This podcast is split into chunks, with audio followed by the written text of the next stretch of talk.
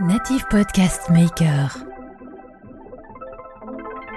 Quand on est directeur d'une institution comme ça, on, est, là pour l'incarner, mais on n'est pas là pour durer. Euh, Ce qui est important pour moi, c'est pas moi ni mon comité de direction. Ce qui est important pour moi, c'est de les préparer au mieux euh, au monde. On évoquait le Covid, la crise. Et je te disais, pour moi, c'est une chance extraordinaire. Quand je dis ça, mes collègues me regardent avec. je dis, c'est une période formidable. On me regarde, on regarde avec des grands yeux. Il n'y a plus d'interaction sociale, il n'y a plus rien. Mais c'est, je, pense qu'il faut qu'on en tire. Euh, voilà, il faut qu'on puisse en tirer individuellement et collectivement ce que l'on veut plus fort, ce qu'on ne veut plus, ce qu'on veut plus beau, différent. Voilà, c'est le moment d'affirmer ça. Bienvenue dans votre Learning Expedition, le podcast qui accélère vos transformations. Tel un voyage apprenant, nous allons découvrir ensemble des histoires d'entreprise, des leaders inspirants, des hommes et des femmes précurseurs ou tout simplement passionnés dans leur domaine. S'inspirer des meilleures pratiques va assurément accélérer vos transformations, et comme il n'est pas toujours nécessaire d'aller bien loin pour trouver des pépites, les Hauts-de-France sont mon terrain de jeu. Je m'appelle Laurent Stock et je vous souhaite la bienvenue dans votre Learning Expedition un peu spéciale, je vous l'accorde. Ça y est, nous y sommes. Alors il paraît que je démarre toujours mes podcasts de la même manière, genre bien, j'espère que vous allez bien. Alors du coup, bah, je vais changer un peu pour ce numéro tout particulier, mais j'espère quand même que, vous allez tous bien. Euh, pour, cet, pour cet épisode, je suis en compagnie de Thierry Ocre. Alors Thierry, c'est le patron de Junia, la grande école d'ingénieurs. Bonjour Thierry. Bonjour Laurent. Bon, je disais un épisode particulier, Thierry, parce que ça fera donc un an que j'ai démarré ce format, ce médium même, euh, avec à l'époque ma série quotidienne lors du premier confinement que j'avais appelé Si c'était mieux après, le podcast qui déconfinait les Hauts-de-France. Alors c'est pas tant le fait que ça fasse un an qui rend euh, cet épisode particulier, particulier, c'est plutôt parce que euh, chacun de mes épisodes de Si c'était mieux après était toujours accompagné avec le lien de la jeunesse. Et donc boucler l'année avec un, épisode au sein de l'école des transitions et au plus proche de notre jeunesse, eh bien, tu sais quoi, Thierry, vraiment, ça me réjouit. Voilà. Ben moi aussi, Laurent, ça me réjouit, sachant que notre jeunesse, c'est notre plus grande chance, c'est notre plus beau trésor. Bon, ben justement, tu vas nous l'évoquer, ce, trésor, parce que j'ai envie, de, dans cet épisode, de, t'entendre sur, enfin, que tu nous donnes plutôt ta, vision, de, de nous projeter sur cette prochaine décennie euh, qui nous attend, et puis, bah, le rôle finalement de l'ingénieur dans une France à reconstruire, est-elle à reconstruire ou pas, tu nous donneras aussi euh, ton avis sur ce sujet. Bref, euh, quel rôle va jouer demain notre jeunesse, comme tu l'évoquais? Ça te va comme programme? Très bien, bon, bah, super. parfait. bon, alors avant tout ça, Thierry, j'ai beaucoup parlé là. Euh, ce que je te propose, c'est que tu te présentes, euh, présentes à nous, Thierry. Eh ben Laurent, je, je donc Thierry Ocre, euh, j'ai 47 ans. Ouais. Alors je n'ai pas toujours été dans l'enseignement supérieur ou dans l'information, puisque euh, après des études de, de, d'informatique et télécommunications, j'ai enchaîné différents travails en société de services, société de services anglo-saxonne, puis dans un grand groupe de la région dont le logo euh, est un petit oiseau. Ah, Auchan. Voilà, voilà. Euh, Auchan, très belle, très, très belle maison dans laquelle j'ai travaillé, une belle école de Ouais, formation. J'ai appris énormément et, euh, j'ai travaillé chez Auchan pendant euh, 13 ans à peu près, avant de basculer dans, dans la formation et la formation à l'enseignement supérieur, puis comme directeur de, de l'ICEN, qui est une de nos euh, trois écoles d'ingénieurs à Lille, euh, puis comme directeur général depuis plusieurs mois. Basculer de Auchan, qui est une belle école, enfin une belle école, hein, une belle expérience qui, qui te permet d'apprendre beaucoup de choses. Euh, ça, ça t'apporte quoi finalement quand tu passes de Auchan à euh, à Junia, enfin qui s'appelle maintenant Junia, mais c'était pas le nom auparavant de, de, de ces écoles-là. C'est- quoi quand tu ressors d'Auchan Qu'est-ce que tu ressors avec quoi finalement? Oh, je ressors avec euh, beaucoup de valeurs, beaucoup de réflexes, beaucoup d'engagement, beaucoup d'exigences. Ouais. Parce que je considère souvent j'ai été élevé dans la culture. D'ailleurs, mon, conseil d'administration, mon président me le font, me le souligne assez régulièrement. J'ai gardé un certain nombre de finalement de réflexes, de, voilà, d'agilité peut-être, euh, qui caractérise un peu la, la grande distribution. Et puis ce passage, ce basculement, pour moi, il était à un moment donné euh, une transition Ouais, ouais, aussi. ça tombe bien. Euh, dans la vie, comme beaucoup de, de, de, de- dirigeants, comme beaucoup de managers, euh, vivent cela à un moment donné de, de, de questionnement. Et, et donc mon sujet, après avoir voyagé énormément, euh, avoir travaillé dans de nombreux pays, euh, c'était de me dire, mais comment finalement je me reconfigure? Qu'est-ce que j'ai envie de faire de ces, c'est cette deuxième partie de, de, carrière ou troisième partie de carrière d'ailleurs. Et je me suis dit que j'avais accumulé beaucoup de choses et que c'était peut-être le moment pour moi de de, de transmettre cela. Voilà, de transmettre. Donc c'est le lien finalement avec euh, l'éducation, avec euh, l'école, avec le fait de transmettre finalement ce que tu avais appris euh, dans cette belle enseigne qui est, qui, est, qui, est, le groupe Auchan. Tu, tu, tu, comment tu intègres finalement ce milieu-là? Euh, c'est un choc de culture. Ah ouais, c'est pour ça. c'est un choc de, c'est un choc de culture. Euh, une école, c'est, ce sont des valeurs, c'est un objectif, c'est de la pédagogie, mais ça reste, et de plus en plus d'ailleurs, puisque c'est aussi un, un champ, un champ concurrentiel assez fort. C'est aussi d'abord une entreprise on a souvent la vision d'étudiants, euh, voilà, de, une école, c'est ça a aussi un compte d'exploitation, euh, ça a aussi euh, le, comment comment dire, c'est aussi du management, du management bien évidemment, de la et puis de la com, marketing, voilà, on, on, utilise tous les outils finalement de la production, puisqu'on produit aussi un certain nombre de choses. C'est du développement à l'international, c'est de la recherche, c'est de la R&D, on l'évoquera, et donc c'est un champ disciplinaire assez vaste. Et il y a un compte de résultats, et puis il faut équilibrer les comptes, et puis il faut être performant. Donc ça aussi, c'est un métier. Et le monde de l'enseignement supérieur en particulier, d'un certain nombre d'écoles, on assiste à cette professionnalisation euh, dans le sens euh, entreprise du terme. C'est-à-dire qu'il y a un vrai basculement depuis de nombreuses années euh, d'une école-institution vers une école euh, qui, euh, qui utilise les outils de l'entreprise. Ça, c'est une question quoi de, de, de, culture, parce que je suppose que même les, les enseignants monde académique euh, a, a, finalement sur ce sur cette vision là de de de, de, l'environnement plus euh, proche finalement de de l'économie de l'entreprise on en revient finalement à nos pères fondateurs. Si je, si je prends Junia avec HEI Saïsen, HEI 1885 et à ce moment-là, c'est bien les dirigeants euh, de, du Nord euh, qui se disent ben voilà, on a besoin de former nos patrons, nos cadres euh, de demain. Et donc il y avait déjà cette culture de former à une destination. Je savais pas ça. Donc en fait, tu es en train de me dire que ce sont le, c'est le monde patronal qui a en fait créé HEI, hmm. ISA, ISEN. Alors HEI, euh, pour ceux qui nous écoutent et qui ne connaîtraient pas HEI 1885, le patronat du Nord qui a besoin de former ses dirigeants. Et donc c'est l'esprit, c'est-à-dire que l'esprit à ce moment-là, euh, c'est pas former pour dire de former, mm. c'est former avec une destination. Ouais, pour transmettre aussi. Pour transmettre une destination opérationnelle, pratique. Euh, et donc la naissance d'HEI qui couvre un champ disciplinaire assez vaste, hein, ça va de la chimiste et une école euh, généraliste qui va de la mécanique, l'énergie, la chimie, le BTP. Euh, et puis une deuxième vision un peu plus tard, celle de Norbert Segar, hein, que l'on connaît bien en mmh. Et Norbert Segar qui lui a une vision dans les années 50, c'est l'électronique et le système nerveux du monde moderne. Mmh. Et donc j'ai besoin de fournir à la France, finalement, des ingénieurs qui vont mettre en œuvre ce réseau. Donc tu dis, enfin, tu dis fournir la France, c'est-à-dire qu'en gros, euh, bah, c'est une mission quoi. En fait, tu es en train de me dire que globalement, c'est pas une école juste pour euh, pour avoir une école, c'est une école pour avoir une mission euh, et mettre à disposition de la France, c'est comme ça que je l'interprète, des ingénieurs, des têtes pensantes, des, des, gens qui vont construire la France euh, dans, dans, dans ses plus belles années, c'est ça? Tout à fait, c'est la sortie de la guerre, la reconstruction. Il a cette vision-là pour le, le, système nerveux du monde moderne qui est l'électronique. Ouais. Et il a cette vision-là 5-6 euh, ans plus tard avec l'agriculture. D'ailleurs, il y a eu un très beau reportage qui est passé il n'y a pas tellement longtemps sur le sur l'histoire de l'agriculture française. Ouais. Et on voit qu'à la sortie de la guerre, ce besoin d'industrialiser, de nourrir la France, voilà, de, de, de, remplir les ventres et de nourrir la France, eh ben il y a besoin pour ça de l'accompagner, de mettre le, sur le marché finalement, dans l'entreprise, dans la création d'entreprises, des ingénieurs formés avec une dimension aussi euh, humaine responsable. Et ça, on le verra.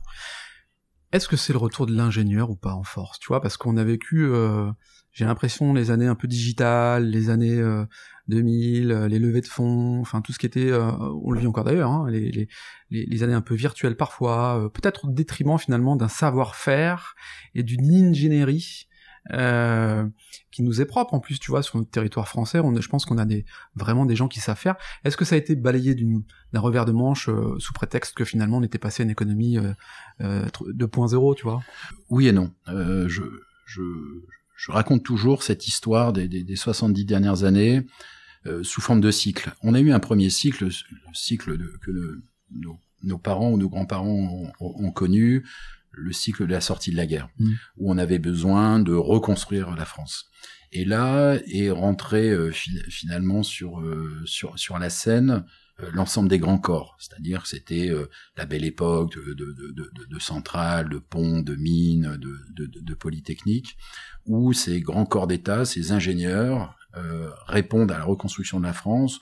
On les retrouve dans les ministères, dans les hautes administrations, dans les premières entreprises nationalisées d'après-guerre, où là, ils ont une vocation d'inventer les chaînes de valeur, d'inventer l'outil, l'outil de production français dans cette phase de reconstruction.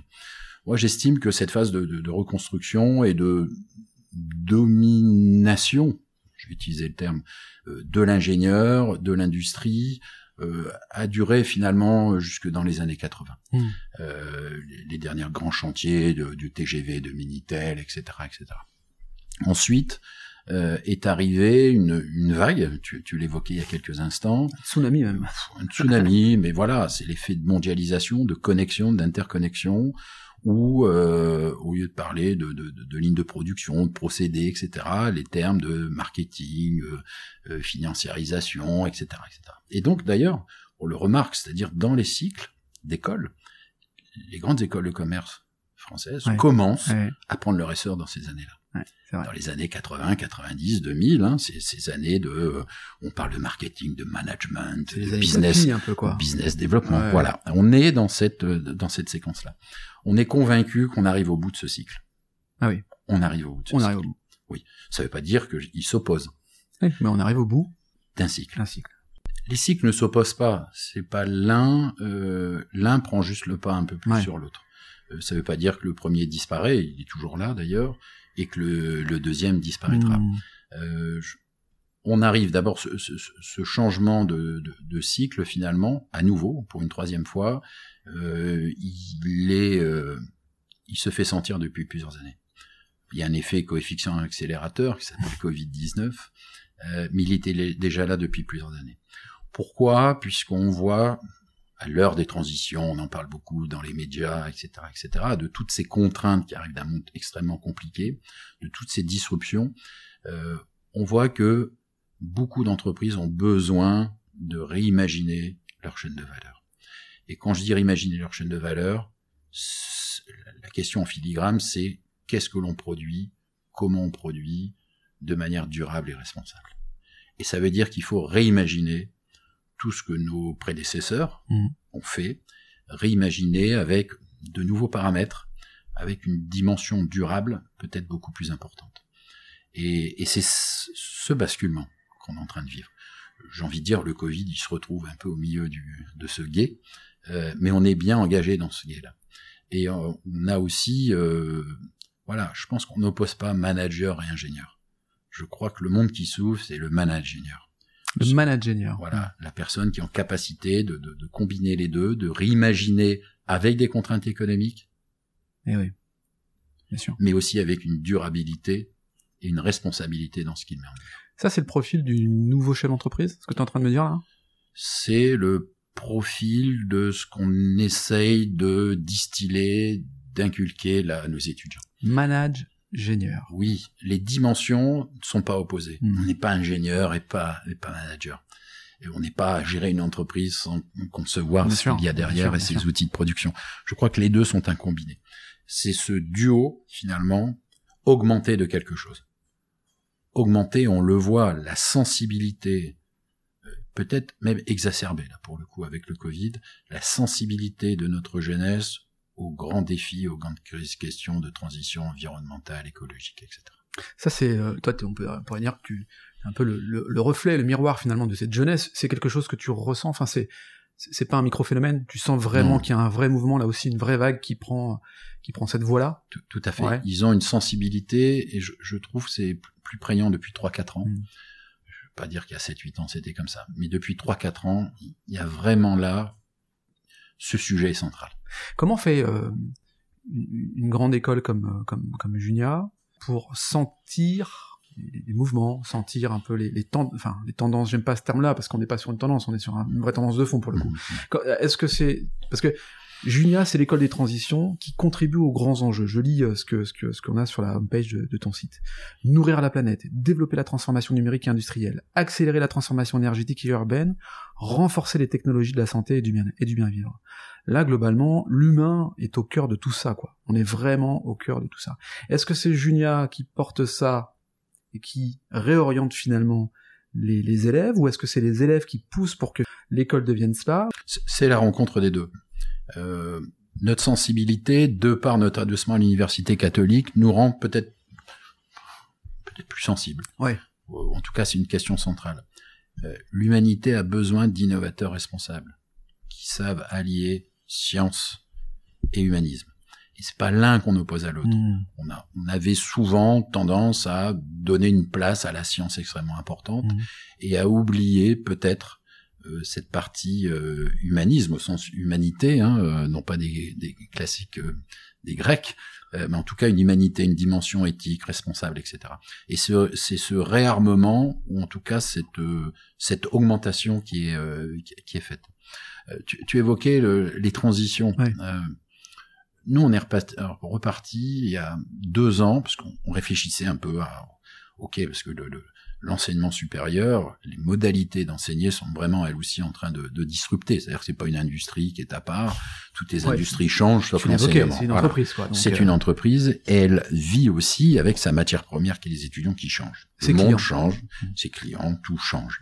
Et donc on s'est posé la question de, avec notre histoire, avec notre valeur, avec nos ambitions, comment on allait aligner tout ça. Et puis finalement, un beau jour, on est retombé sur les 17 défis euh, des Nations Unies de Ouais. 2015. J'invite tout le monde à aller voir ce, ce, ce, ce chart. Euh, et, et on s'est dit, en regardant ça, et on s'est dit, ben oui, euh, mais c'est ça finalement. c'est ça à l'aune des, des grands changements, des modifications de chaîne de valeur. Et puis finalement, au fur et à mesure, en regardant ces, ces, ces défis, ben, on a coché les, les croix devant.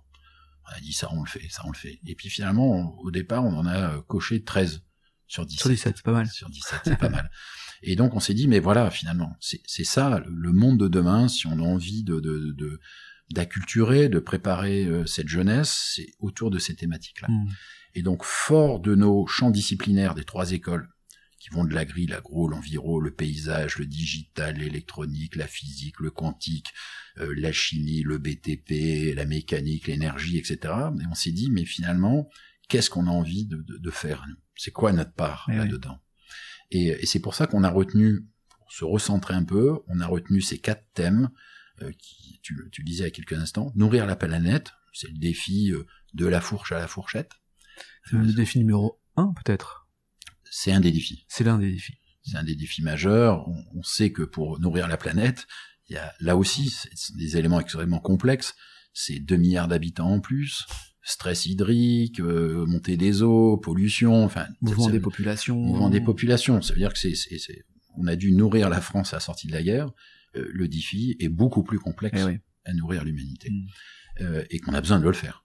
Un ventre vide, voilà. Donc il y a, il y a des vrais défis là-dessus. Et donc ça, c'est cette première thématique. La deuxième thématique qu'on a retenue, c'était accélérer la transition énergétique et urbaine. On a besoin de repenser la vie, euh, la vie, la ville, euh, l'énergie qui est associée. Ce sont des grandes questions du moment. Eh oui. Le nucléaire, les énergies euh, L'hydrogène. renouvelable, l'hydrogène, c'est c'est aussi le euh, comment on vit la ville. On l'a bien vu pendant le Covid, les histoires de mobilité, d'interaction sociale, etc., etc. Ça, c'est notre deuxième bloc. Le troisième bloc, il est euh, autour de développer la transition euh, numérique et industrielle, euh, puisque la, la- transformation numérique n'est pas finie. Voilà, je- je- on pourra aller beaucoup plus loin autour de, de la donnée, de société des algorithmes, Mm. et puis euh, développer aussi donc la transition industrielle, ce que j'évoquais tout à l'heure, comment on produit euh, euh, mieux, euh, plus responsable, plus durable, etc. Donc il y a tous les procédés, tout à, à innover. Euh, et puis enfin le dernier, c'était renforcer la, la technologie euh, de la santé et du bien du bien vivre finalement autour des questions alimentaires, mais autour des questions aussi, on, a de la recherche autour de la cancérologie, etc., etc. Mmh. C'était aussi notre moyen euh, de contribuer à ce pilier qui, qui est là et au, au cœur de l'actualité euh, en ce moment.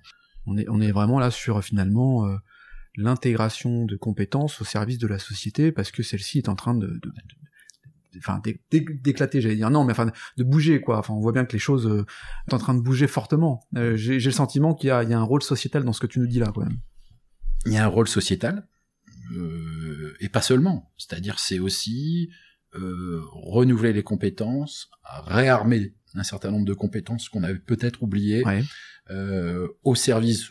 Certes, euh, un ingénieur demain, il est citoyen, Mm. mais il est aussi euh, entrepreneur, il est aussi euh, salarié dans les entreprises. ouais. Et donc, c'est donner cette dimension-là. Voilà. C'est donner aussi la capacité à nos étudiants d'aborder un monde complexe. ouais c'est ça Parce que ce qui est caractéristique, c'est qu'il y a une compression du temps. On essaie de communiquer, de faire des grandes théories en 140 caractères sur Twitter. sur Twitter Et, et- et on n'a jamais eu autant besoin de temps de poser les pour choses comprendre pour comprendre, Donner du sens. donner du sens Ouais. sur ce qui se passe, etc. Et analyser la complexité, l'environnement, les disruptions, les conséquences de nos actes. Ça, on n'a pas la clé, euh, la, la- la réponse magique. Mais préparer nos ingénieurs à davantage interagir avec des champs disciplinaires parfois éloignés des choses, voilà, parce qu'on est convaincu que beaucoup de solutions aux grands vilains problèmes sont à l'interstice des disciplines. Mm. Et quand on fait du smart, de la data et du farming, l'agriculture, on fait du smart farming, on fait du smart building, etc., etc. Ce, ce, ce smart, c'est pas la version simplifiée, c'est une version pertinente. Au service du bien vivre au service du bien manger au Voilà. service de l'économie locale Tout à fait. Mm. Des circuits, Des circuits, etc., ouais. etc. Et, euh, et, et c'est un vrai défi, comprendre le monde, le décrypter. Ouais. Puisque même nous, adultes, euh, avec le recul, l'expérience que l'on a, on voit que ce monde est complexe.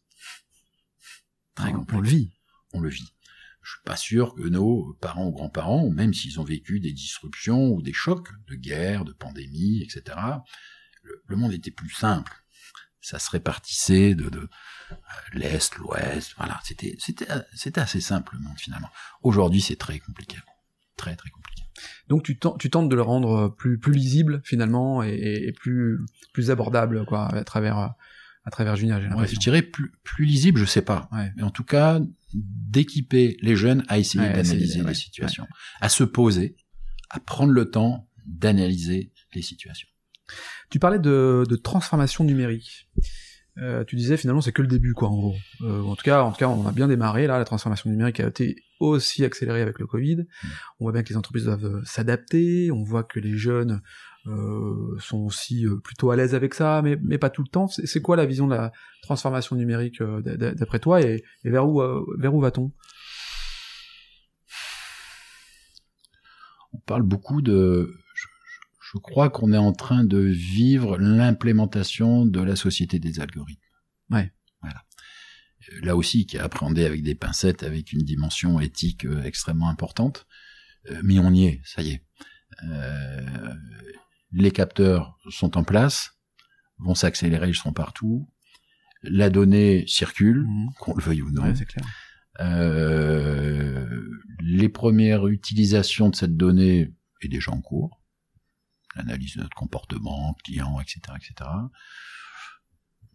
Probablement, c'est la version 1.0. Ouais. Voilà. Ça pourra aller beaucoup plus loin.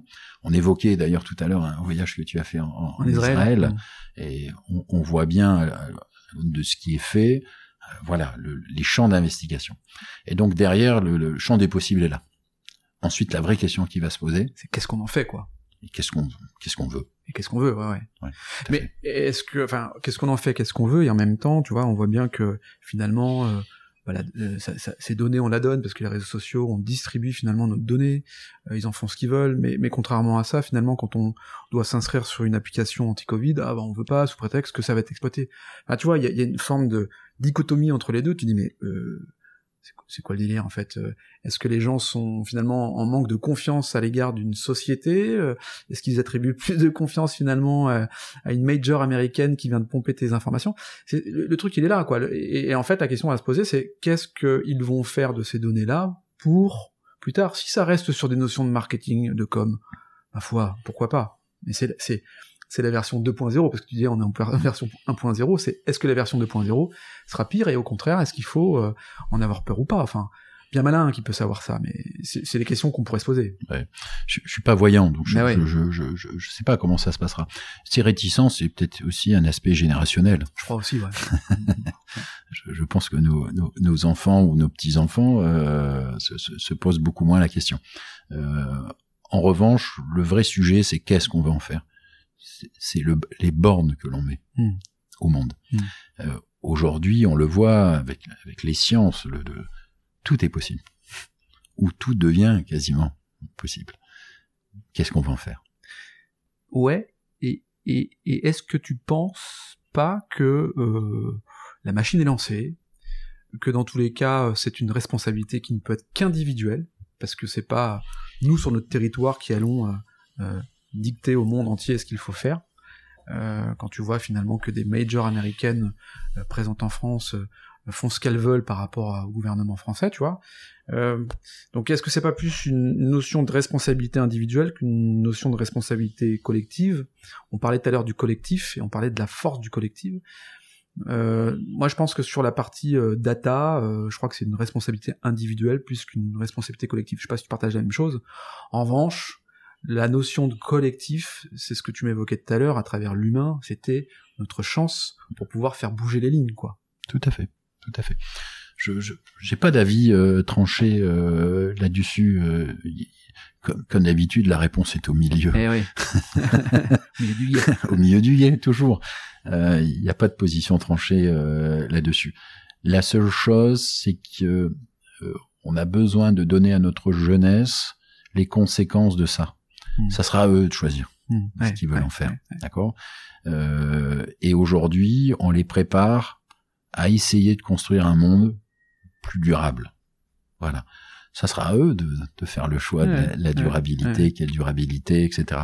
Puisqu'il y a toujours cet équilibre, ce juste équilibre trouve, à trouver entre durabilité et rentabilité.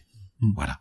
L'un n'est pas opposé à l'autre. Au contraire. Et là aussi, c'est encore un chemin du milieu. Eh Mais ils sont difficiles, ces chemins du milieu.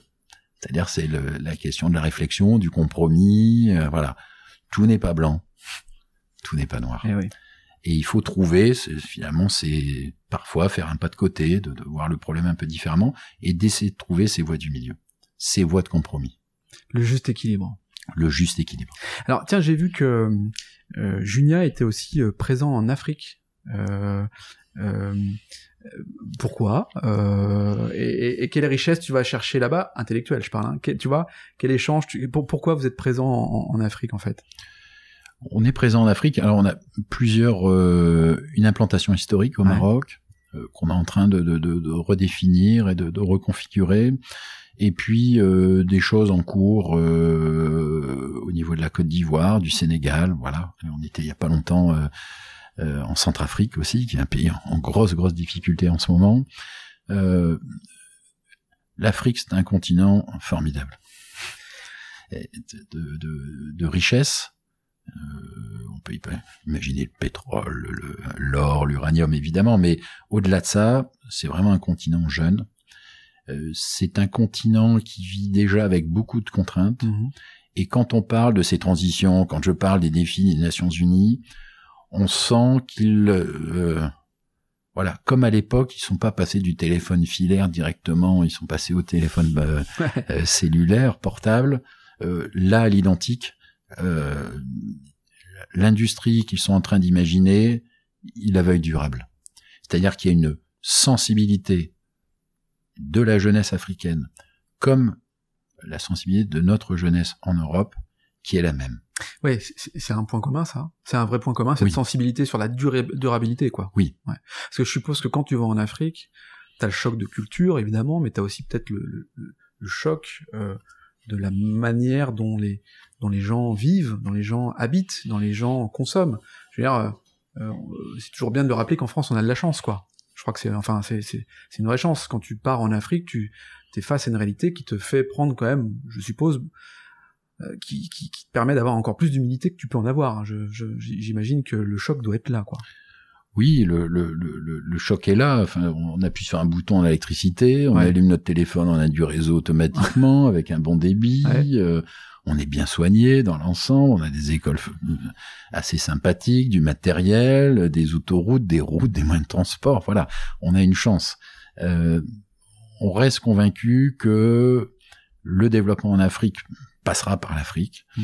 et que l'Afrique a besoin aussi de se de se doter euh, de, de, de, de- voilà de compétences.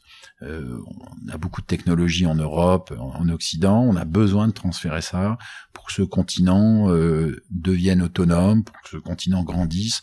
Et je, je répète à chaque fois, moi je suis toujours euh, bouleversé, surpris de, de, de, de la fraîcheur, de l'envie d'entreprendre. J'ai- j'ai- je, je rencontre souvent en Afrique euh, une appétence à l'entreprise, à de vouloir prendre son destin en main, véritablement. Hmm. Alors malheureusement, ils n'ont pas l'écosystème que on a, ils n'ont pas euh, les associations, les institutions, les organismes qui s'occupent de, de ça, mais il y a une vraie appétence, un vrai appétit d'entreprendre. Mais vraiment. Ouais, l'envie de se prendre en main de faire. quoi. Oui. Ouais, de faire. Ouais. De faire. Euh, les étudiants, euh, qu'ils soient euh, africains ou qu'ils soient lillois. Alors, Ju- Junia, c'est Lille exclusivement ou il y a d'autres antennes? Non, Lille, Châteauroux, Bordeaux, depuis la rentrée, la rentrée dernière. Donc une présence sur le territoire français à travers trois, trois villes.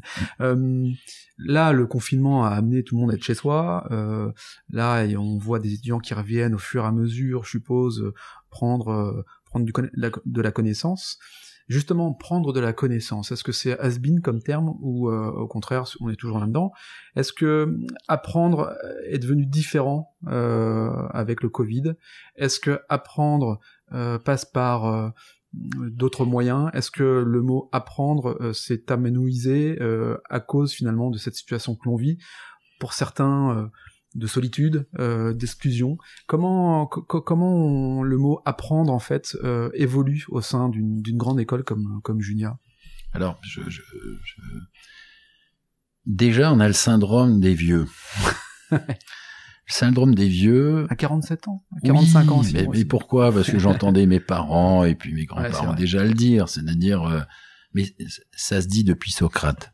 Donc, les auditeurs qui, qui, qui nous écoutent, se dire toujours, ah ben, nous à leur âge, on était meilleurs. On Ouais. était meilleurs en mathématiques, on était meilleurs en physique. euh, J'ai entendu, nous on connaissait nos départements par cœur, etc., etc. Voilà. Mais depuis Socrate, Socrate voyait déjà ses étudiants comme moins bons que lui. Mhm. Donc finalement, faut, faut, voilà, on a des, des étudiants différents. euh, on a une jeunesse aussi qui est différente, qui est fortement sollicitée. Et je prends toujours moi le, le, le, le- comment l'allégorie. Alors point de vue euh, auditeur sans vidéo, ça va être Ouais, compliqué, mais euh, avant on avait euh, le professeur. Donc vous imaginez le professeur, l'élève, et puis vous imaginez un tuyau d'un bon diamètre entre son cerveau et le cerveau de, de l'étudiant. Et puis, non, plus l'étudiant avait euh, un bon cerveau, plus le diamètre, et puis on déversait, on déversait dedans. Et donc ça, c'est la modalité pédagogique qui existe depuis toujours. Euh, la jeunesse et le- les jeunes qui sont là, les, les ados, les, les pré-ados, euh, ils ont toujours un même tuyau au même endroit, euh, plus ou moins gros. Ouais. Euh, mais à la différence de notre génération, c'est qu'ils en ont plusieurs, Mhm. qui sont pas au même endroit Eh oui. et que si on utilise toujours ce bon vieux tuyau euh, sans utiliser les autres entrées possibles, c'est-à-dire les autres types d'interactions, effectivement, on n'arrive pas au meilleur rendement. Mhm. Voilà. Et donc, c'est en ça que la pédagogie doit changer. Cette génération-là, depuis 30-40 ans, une vingtaine d'années davantage, sur la digitalisation, sur l'interaction, l'image, etc., on est, on est, on est connecté en permanence, ça ouvre de d'autres tuyaux.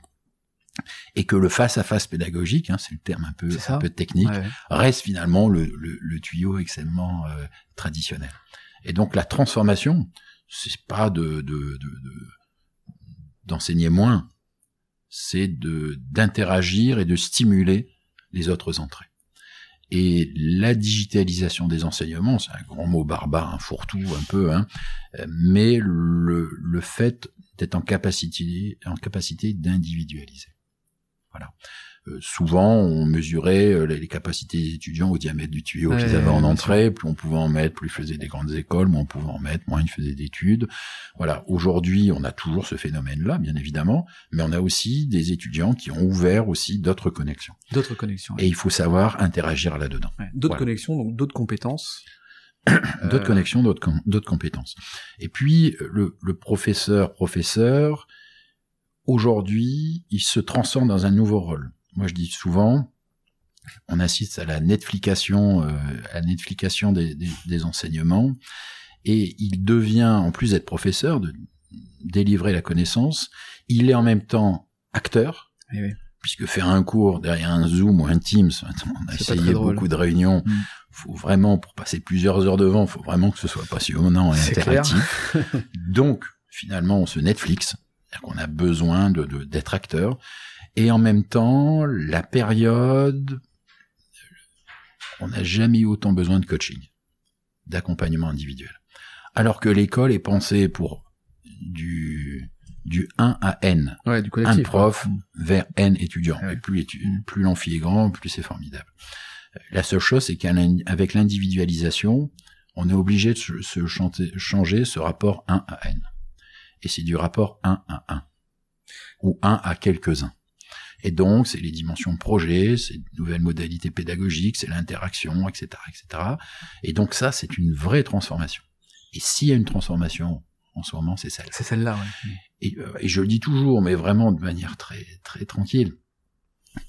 Euh, un mauvais cours sur Zoom ou Teams Reste un mauvais cours. reste un mauvais cours. Mais est-ce que, est-ce que finalement cette transformation, je je connais à peu près ta réponse. hein. Enfin, tu vas me dire quand même. Sinon, je te poserai pas la question. Est-ce que cette transformation aurait été possible? Parce qu'elle était attendue en fait. Euh, cette transformation de, du corps enseignant qui euh, euh, prodigue ses cours différemment, comme tu nous l'as expliqué. Est-ce que s'il n'y avait pas eu le Covid, euh, on aurait pu mettre en application tout ça? Même pas aussi rapidement. Mettre en application tout court dans les deux trois prochaines années. Je me pose encore la Tu te question. poses encore la question. Je pose encore la question. Je, il y a des barrières qui ont sauté. Donc ça veut dire oui. Si tu te poses encore un peu la question, c'est que quelque part ça veut dire ouais, je pense que ça aurait pas été possible. En tout cas, t'hésites. Ça aurait été beaucoup plus long. Je décrypte. Euh, ça, ça aurait été beaucoup plus long. Euh, mais, mais, mais la digitalisation, c'est pas juste mettre un professeur Hmm. derrière une caméra Hmm. chez lui ou d'accord. et puis d'avoir les étudiants derrière. Voilà. On perd de l'interaction, on perd un certain nombre de choses. Euh, C'est assez plat, c'est-à-dire qu'il n'y a pas une vision 3D Mhm. du professeur, on a une vision à plat de la télé. Euh, et vous voyez la vitesse à laquelle on a une génération, et moi, moi, moi en premier, on est la génération zapping, où quand ça nous ennuie, on change, etc. On peut pas reprocher à nos étudiants d'être essoufflés par ce type d'interaction. La digitalisation, c'est pas Zoom et Teams. C'est pas ça le projet de digitalisation. Mmh, mmh. Je suis assez d'accord avec toi. La digitalisation, euh, selon moi, et tu pourras me dire si tu partages le même point de vue, c'est le changement euh, ben, radical peut-être de, de culture et manière de voir les choses et de s'adapter en fait. C'est plus ça finalement. Et c'est l'emprunt d'outils digitaux à ta disposition pour ensuite apporter la meilleure la meilleure valeur finalement à tes, à tes étudiants. Mm. Tout à l'heure j'ai emprunté le, le terme, tu m'as pas repris, euh, d'étudiant client. Tu vois, étudiant client. Est-ce que est-ce que est-ce qu'on est là-dedans? Euh, Est-ce qu'un étudiant est un étudiant ou est-ce qu'un étudiant peut être aussi considéré comme un client? Et On dit souvent que le client est roi. Oui, euh, oui et non. Euh, l'école et l'école d'ingénieur, je parle d'elle en particulier, n'est pas qu'un espace où on vient picorer des choses. Mm. Je pense que c'est un espace d'apprentissage social aussi. Mm. C'est un espace d'apprentissage, d'interaction. C'est là où on se construit. Enfin, on parle souvent de l'adolescence. Euh, nos années euh, étudiantes, on en garde des souvenirs. C'est Voilà clair.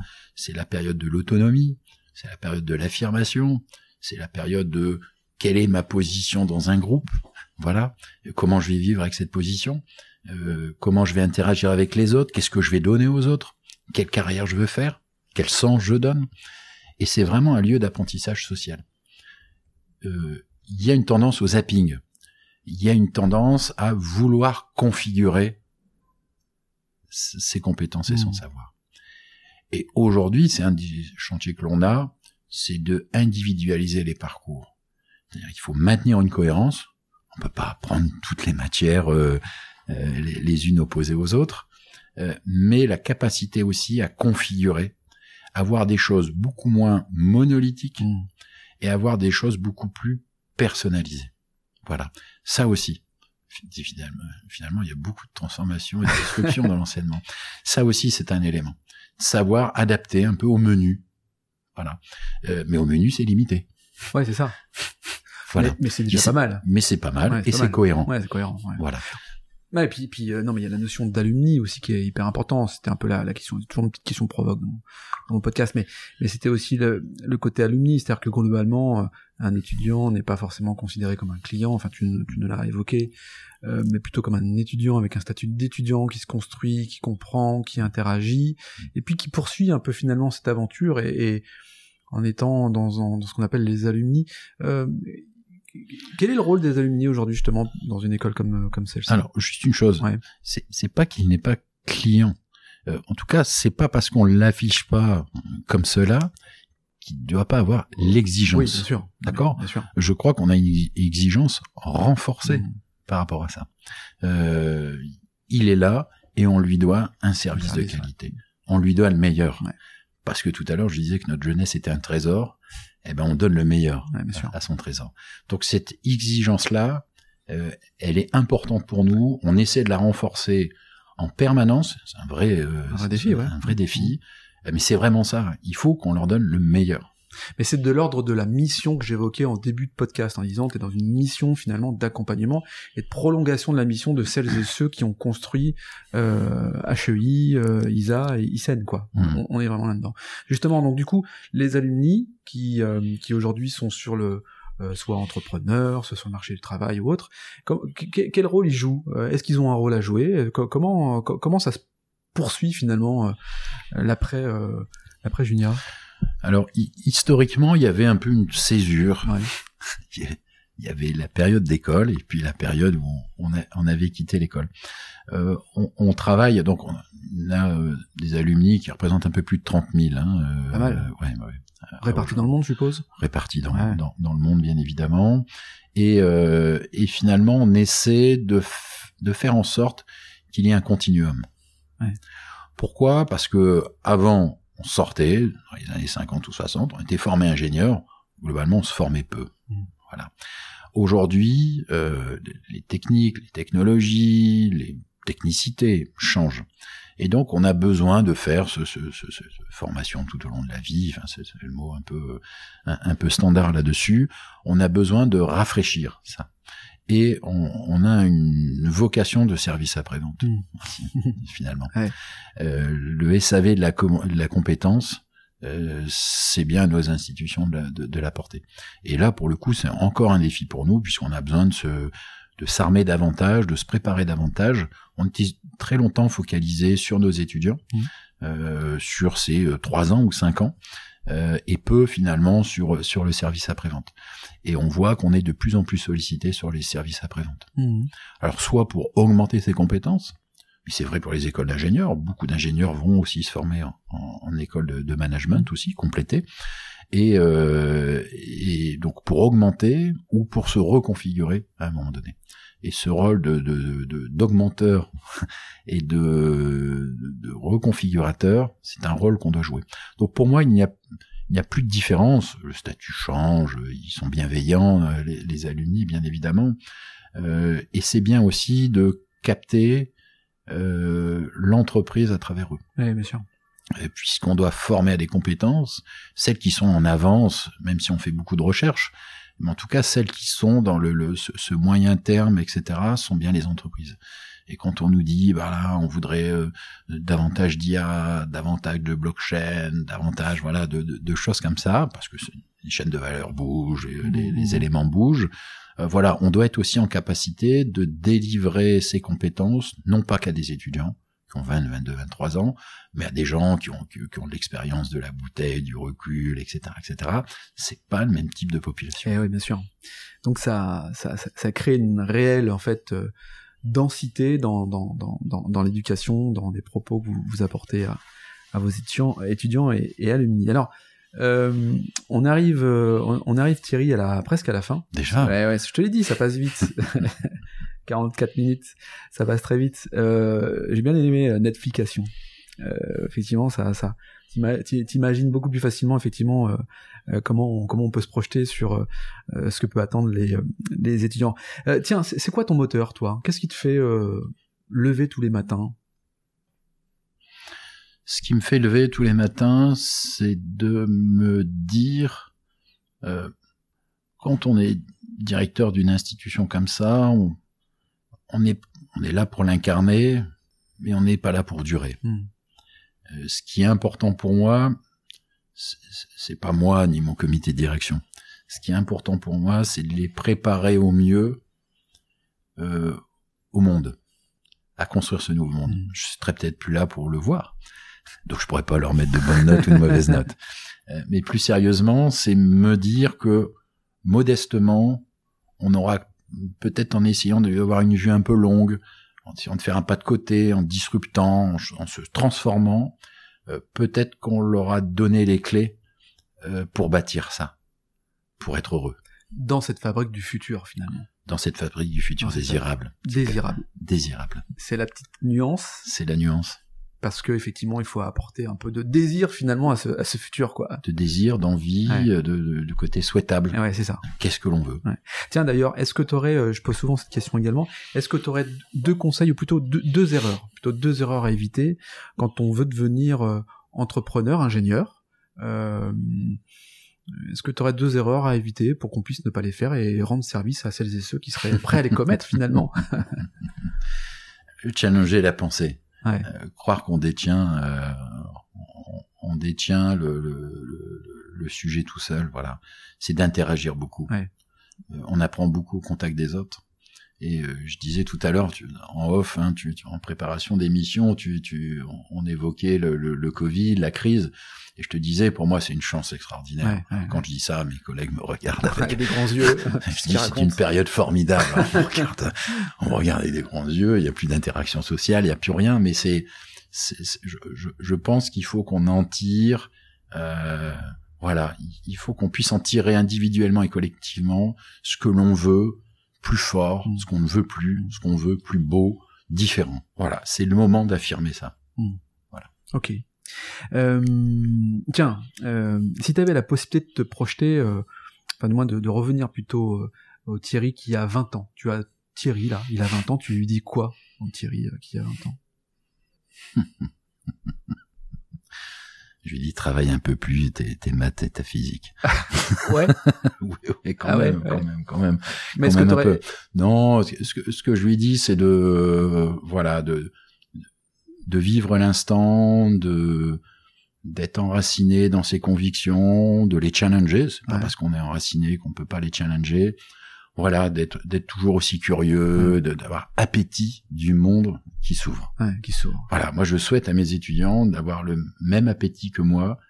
euh, voilà, de, de, de, de, l'instant, du monde. Voilà, je, je, La je- curiosité ouvre au monde, quoi. la, la curiosité. Ouais. Voilà, qui, qui prennent leurs valises, qui voyagent. Alors, ils, ils ont des voyages de d'études, etc., de plusieurs mois, mais mais mais qui vagabondent, qui qui qui, qui, qui- qu'ils aillent en interaction avec les autres, voir comment ça se passe ailleurs, qu'ils soient curieux. Il Mm. n'y a pas besoin d'aller de l'autre bout du monde. Il suffit d'aller voir l'entrepreneur, la petite entreprise, l'artisan qui est là au coin, voir comment on fait le pain le matin. Voilà, soyez curieux de tout. Vous ferez jamais de boulangerie peut-être, Mais mais voilà, ces, ces gens-là, ils portent des valeurs, des, cette valeur de travail, de d'engagement, de conviction, et tout ça, c'est formidable, quoi. Mm. C'est formidable. Il n'y a pas qu'à l'école qu'on peut peut voir ça. c'est l'origine du podcast, hein, Learning Expedition de France, considérant que près de chez toi, il y a des trucs vachement bien. Quoi. Eh ben voilà. Ouais, c'est, c'est ça le principe. Bon, c'est cool.